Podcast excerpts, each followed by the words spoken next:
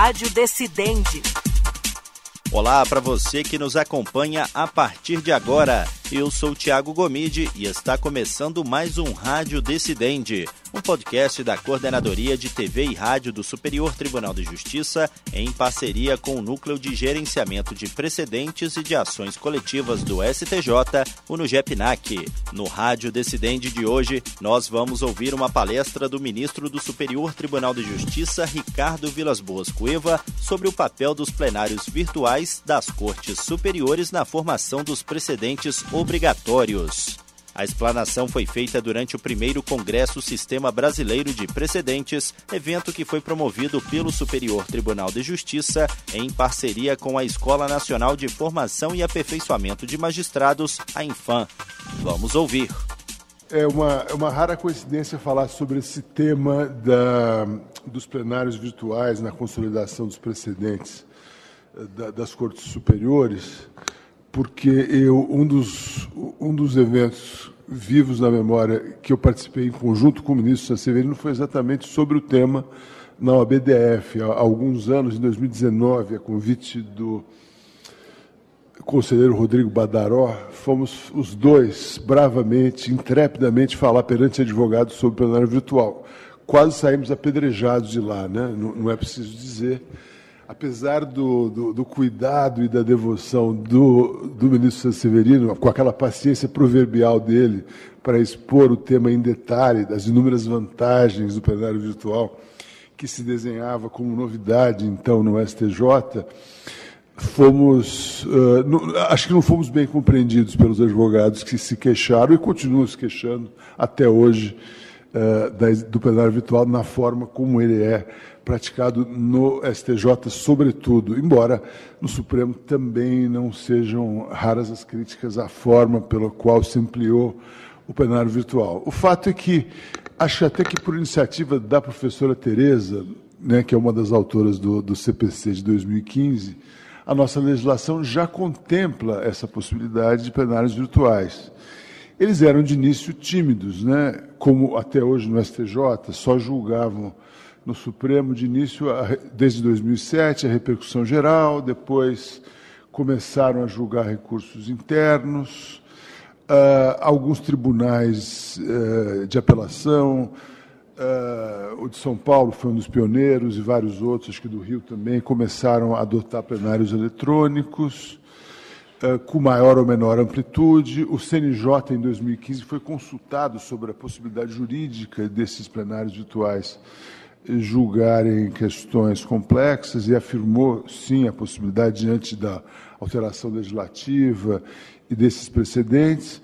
No STJ, nós continuamos ainda de maneira tímida a, a julgar uh, nos plenários eletrônicos, sempre coincidentes com as sessões presenciais. Nós julgamos fundamentalmente em bairros de declaração e, e agravos internos. Temos também o plenário virtual para afetação de, de recursos repetitivos, IRDRs, IACs, que tem sido muito usado, e é, é preciso enfatizar muito a, a, a, o aumento da qualidade né, do, da, da, deliberação para afetação dos, dos, repetitivos.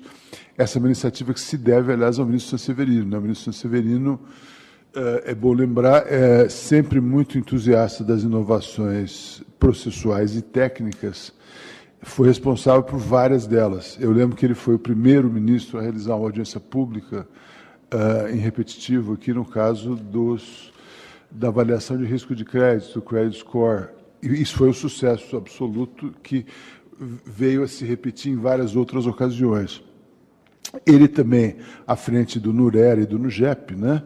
depois com a participação da ministra Suzete, do ministro Schietti e do ministro Moura Ribeiro, construiu ao longo dos anos um, uma, uma verdadeira, um método de trabalho diferente de como afetar, do que afetar, o que triar e, e como uh, processar os recursos repetitivos. E acho que foi ele o responsável por criar o plenário virtual de afetação dos repetitivos e dos recursos destinados à formação de jurisprudência vinculante. Uh, o outro plenário virtual, o mais comum, né, o, com o qual nos defrontamos semanalmente nas turmas e sessões, ele, como dizia, ainda é tímido. Falta fazer, falta o passo seguinte, que eu acho que virá assim que tivermos a, relevância da questão federal, né? e para isso dependemos de uma lei. Uh, aí sim, eu acho que, a, a, assim como no Supremo, nós tendencialmente teremos de ter um plenário virtual que se assemelhe na extensão e profundidade ao que tem no Supremo. N nós já fizemos aqui também assim, como lá algumas inovações. No início, a, a, bastava a, não era necessária a votação eh, expressa de cada um dos integrantes do, dos órgãos fracionários do STJ para compor o resultado. Agora sim, é obrigatório o voto positivo, o que foi uma melhora. Agora também é possível uh, a sustentação oral gravada em meio digital no plenário virtual, o que também é um avanço.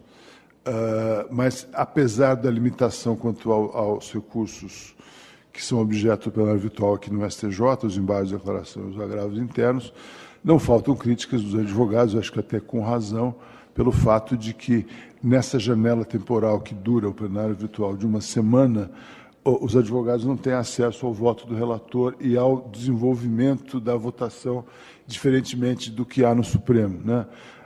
Imagino que a tendência aqui na reforma regimental seja nos espelharmos no que já é feito no Supremo, um plenário virtual, que é em tudo semelhante ao plenário presencial, ou seja, com uma, uma, uma votação claro, protraída no tempo, mas com direito à sustentação oral e com acompanhamento em tempo real do que acontece uh, no plenário eletrônico, o que é uma maneira de controlar uh, o, o, o, julgamento e dar mais publicidade numa dimensão mais efetiva do julgamento que acontece no plenário eletrônico.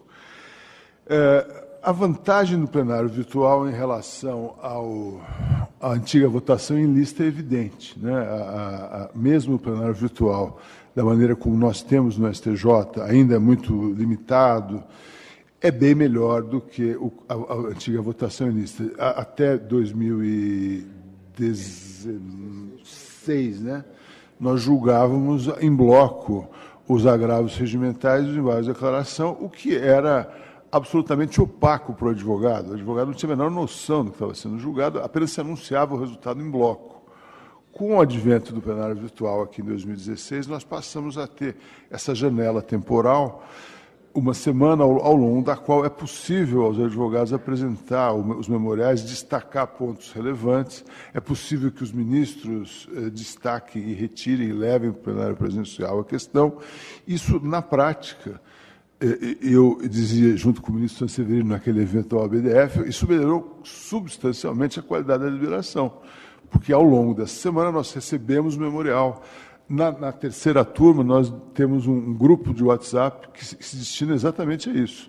Olha, no processo tal de relatoria do ministro tal, eu verifiquei, depois do memorial, que há pontos de dúvida tais e tais. Vamos retirar? Aí o ministro relator retira a ministra relatora retira. Isso tem funcionado muito bem. Então, a cada sessão virtual, a gente tem o cuidado de fazer esse controle que, que, que, que, é mais efetivo do que uh, quando havia simplesmente uma votação em lista, que era apresentada no dia seguinte. Né? A, a, não havia tempo material para que pudéssemos nos debruçar sobre os memoriais e fazer essa, essa análise crítica essa já é uma melhora significativa. A outra melhora que, que, que eu acho que é conceitual até é o fato de que, como bem destacado pela professora Tereza, né, o, o, sistema de precedentes que se criou no CPC é muito bonito, muito interessante, mas ele, ele é uma importação que não foi devidamente tropicalizada. Né? Você tem, primeiro que nós não somos treinados a identificar o que seja rácio decidente ou holding, né? A gente simplesmente não é. Temos uma dificuldade até de, de observar a dimensão horizontal da, da vinculatividade. Muitas vezes nós julgamos contra o que julgamos uma semana antes ou algum tempo atrás, porque muitas vezes não se identifica com precisão qual é, é, é, o, é o, núcleo da ratio decidente e como aquilo acaba criando uma bifurcação na jurisprudência que às vezes cria uma complexidade necessária. Uh, com o, o O plenário virtual, em tese, com, com esse tempo mais dilargado, é possível verificar exatamente a existência ou não de precedentes de, de, situações análogas, de diferenças, de distinções que possam ser feitas e que permitam uma, uma correção ou uma uniformização da jurisprudência.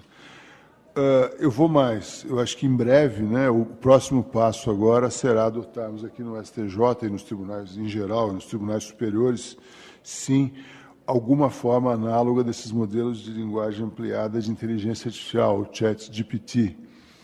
Se jogarmos todo o acervo do STJ, por exemplo, jurisprudencial, no, no chat GPT ou numa forma análoga, nós teremos já uma forma de fazer um controle mais efetivo daquela decisão, para ver se ela é conforme ou não à jurisprudência eh, do tribunal. A Associação dos Advogados de São Paulo já inovou. Ela, antigamente recebíamos, recebiam os advogados um, um recorte físico né, do, do, da publicação. Eu sou desse tempo ainda do recorte físico. Agora o recorte eletrônico, e agora ao lado do recorte eletrônico vem uma coluna vertical com os precedentes que remetem à, àquela publicação. Então, eu imagino que no futuro não muito distante, nós já teremos também, como fazer no plenário virtual, um controle de conformidade à jurisprudência que evite a dispersão jurisprudencial que normalmente acontece nas sessões uh, presenciais. E mais importante, eu acho que um dos elementos centrais para o sucesso de um sistema de precedentes vinculantes como os a common law é uma votação percúria, né? é uma deliberação, normalmente a portas fechadas, o que no Brasil é inviável, claro, e, nem se pretende uh, abolir o princípio da publicidade amplíssima que temos no Brasil, que é única. Há pouquíssimos países onde a, deliberação é, é tomada em público, é feita em público, mas, enfim, uh, ela, é, ela é seriatim, ela é seriada, e muitas vezes ela gera. Uh, invariavelmente gera muita redundância, né? são votos que se repetem, basta ver sessões do Supremo Tribunal Federal, como os votos lidos um após o outro se repetem citações de jurisprudência, doutrina, e muitas vezes dificultam a formação de uma ratio decidente ou de um holding.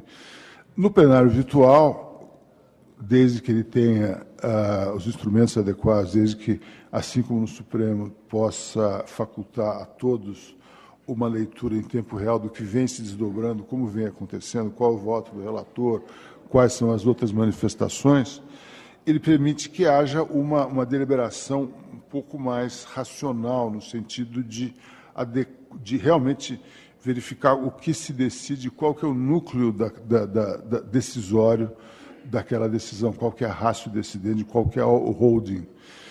Uh, então, eu vejo com muito bons olhos a, a, o amadurecimento dessa instituição né, do plenário eletrônico virtual. É uma, é uma deliberação assíncrona, e como deliberação assíncrona, ela, ela tende a ser mais uh, aperfeiçoada, mais atenta aos detalhes e, como eu dizia, né, até mesmo com o uso dessas ferramentas de inteligência artificial, ela tende a ser mais produtiva no sentido de criar uma uniformização maior e, e, fazer com que as cortes superiores desempenhem esse papel de corte de precedentes também, uh, lembrado pelos doutores Mitidiero e Marinoni, né, que falam de cortes de precedentes, cortes superiores como cortes vocacionadas a, a criar esses precedentes e como os precedentes devem ser interpretados adequadamente. Então, me parece que quatro anos depois daquele, daquele evento do qual participei com, com o ministro Severino, eu acho que espero contar com a compreensão do, dos ouvintes quanto a essa visão otimista que eu tenho do plenário eletrônico como uma, uma maneira de aperfeiçoar a deliberação e de nos adequar realmente a um sistema de precedentes vinculantes uh, de uma maneira mais racional, mais efetiva, mais adequada e que permita com que uh, as nossas decisões sejam seguidas sem hesitação pelos tribunais de apelação. Muito obrigado a todos. Essa foi, portanto, a fala do ministro do Superior Tribunal de Justiça, Ricardo Vilas Boas Cueva, sobre o papel dos plenários virtuais das Cortes Superiores na formação dos precedentes obrigatórios. Lembrando que essa palestra foi feita durante o primeiro Congresso Sistema Brasileiro de Precedentes. E esse foi mais um Rádio Decidente. E antes de encerrar, lembra você ouvinte que este e outros podcasts produzidos pela Coordenadoria de TV e Rádio do Superior Tribunal de Justiça estão disponíveis nas plataformas de stream de áudio de sua preferência. E você também pode nos acompanhar pela programação da Rádio Justiça. Até o próximo episódio. Rádio Decidente